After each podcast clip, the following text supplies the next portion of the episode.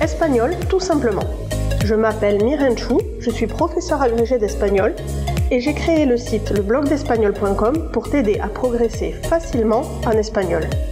Si tu es à la recherche de ressources, d'astuces et de stratégies pour simplifier ton apprentissage et accélérer tes résultats, tu es au bon endroit. Dans ce podcast, je partage avec toi des outils précis et concrets pour t'aider à atteindre tes objectifs en espagnol dans la joie et la bonne humeur.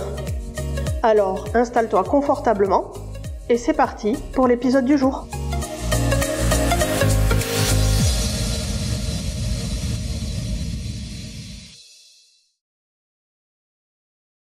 Bonjour et bienvenue sur ce nouvel épisode d'Espagnol tout simplement où je suis ravie de t'accueillir comme à mon habitude.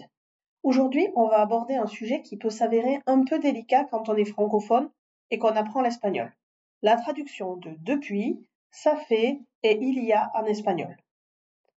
Les erreurs sont fréquentes car il y a plusieurs termes pour traduire chacune de ces expressions et il faut bien choisir entre les différentes possibilités parce que sinon on risque de ne pas te comprendre.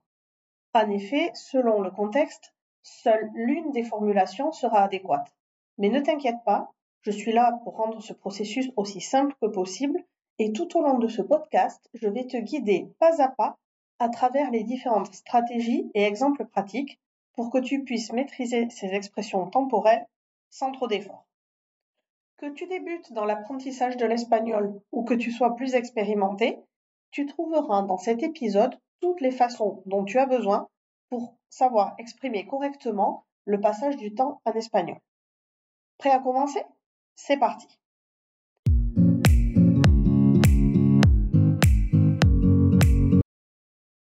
D'abord, on va voir comment traduire depuis. Il y a essentiellement trois possibilités en espagnol. Desde, desde que ou desde hace. En espagnol, la traduction de l'expression française depuis ne sera donc pas la même en fonction du contexte. Les deux options les plus courantes sont desde et desde et on va commencer par desde. On utilisera desde pour traduire depuis lorsqu'on prend comme point de référence le démarrage d'une action. Si le moment auquel tu fais référence avec depuis est le point de départ de l'action, c'est-à-dire le moment spécifique dans le passé à partir duquel a commencé ce dont je suis en train de parler, alors il faut employer desde, traduire depuis. Par exemple, on dira Estudio espagnol desde 2020. J'étudie l'espagnol depuis 2020.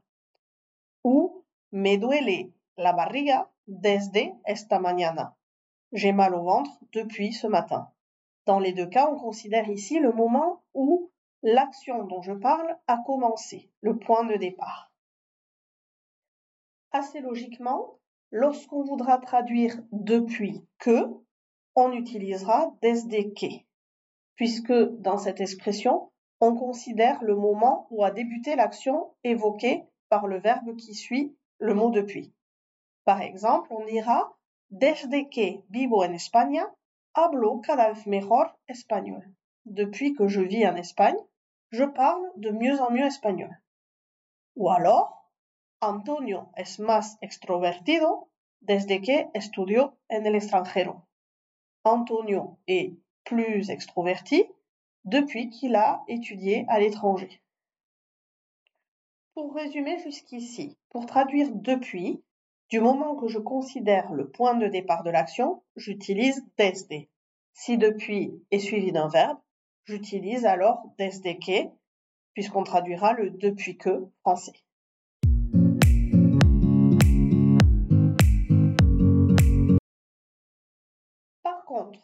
Si, quand je dis depuis, je considère la durée, c'est-à-dire le temps écoulé entre le début de l'action et le moment où je parle, alors je vais devoir utiliser desde hace.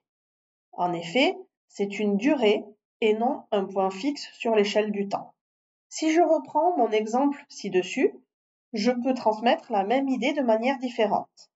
Par exemple, au lieu de dire estudio español desde 2020, je peux dire estudio español desde hace cuatro años. J'étudie l'espagnol depuis quatre ans. Dans le premier cas, je considère le point de départ, je vais donc dire desde. Dans le deuxième cas, je considère la durée, cuatro años, je vais donc utiliser desde hace. Pour résumer sur la traduction de depuis, j'utilise desde pour indiquer le point de départ d'une action, tandis que j'emploie desde hace pour mettre l'accent sur la durée écoulée depuis le début de cette action. Il est toujours important de se reposer la question du contexte pour une traduction précise de ce mot depuis.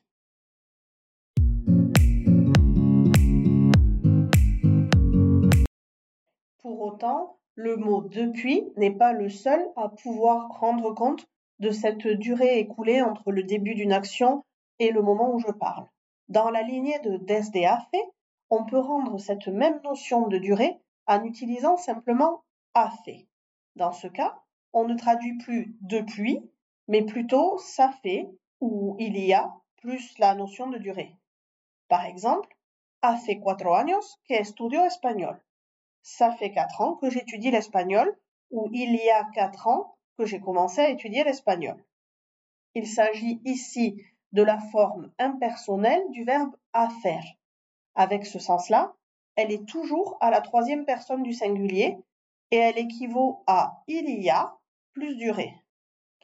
Ainsi, les expressions a fait plus durée plus que et desde hace ont des constructions différentes mais ont le même sens.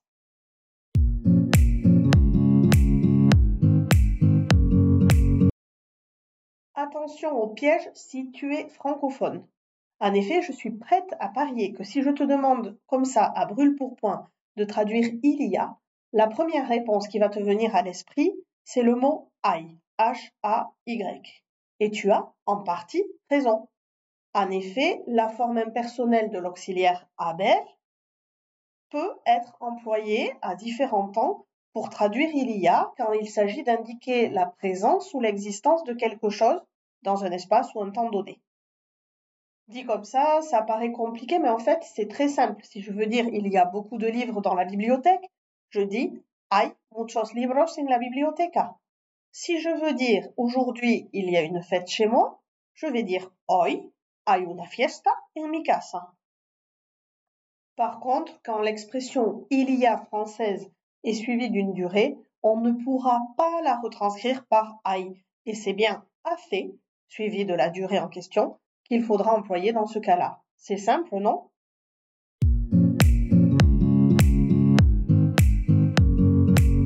Si jamais tu veux passer à la pratique et vérifier ta compréhension de la traduction de depuis, ça fait, il y a en espagnol, rien de plus simple, je te mets dans les notes de cet épisode le lien vers l'article associé et tu y trouveras des exercices pour t'entraîner. Quoi qu'il en soit, je pense que tu as à présent une meilleure compréhension de la manière de traduire les expressions temporelles en espagnol. En utilisant les conseils et les exemples pratiques que je t'ai donnés dans cet épisode, tu es sur la bonne voie pour améliorer ta maîtrise de la langue espagnole. Mais n'oublie pas que la clé de la réussite réside dans la pratique constante. Alors pourquoi ne pas te lancer immédiatement? Va faire l'exercice sur la page du blog ou alors prends le temps de m'envoyer quelques exemples de ton cru à l'adresse hola le blog d'espagnol tout attaché.com. Je te ferai mon retour sur les phrases que tu me proposes. Si cet épisode t'a plu et que tu penses qu'il peut être utile à quelqu'un d'autre, n'hésite pas à le liker et à le partager sans modération. C'est comme ça qu'on pourra faire connaître Espagnol tout simplement et que je pourrai continuer à produire de nouveaux contenus. Je te laisse mettre en pratique tes nouvelles connaissances dès aujourd'hui et continuer à progresser vers la maîtrise de l'espagnol. On se voit dans le prochain épisode et en attendant, cuídate y hasta luego.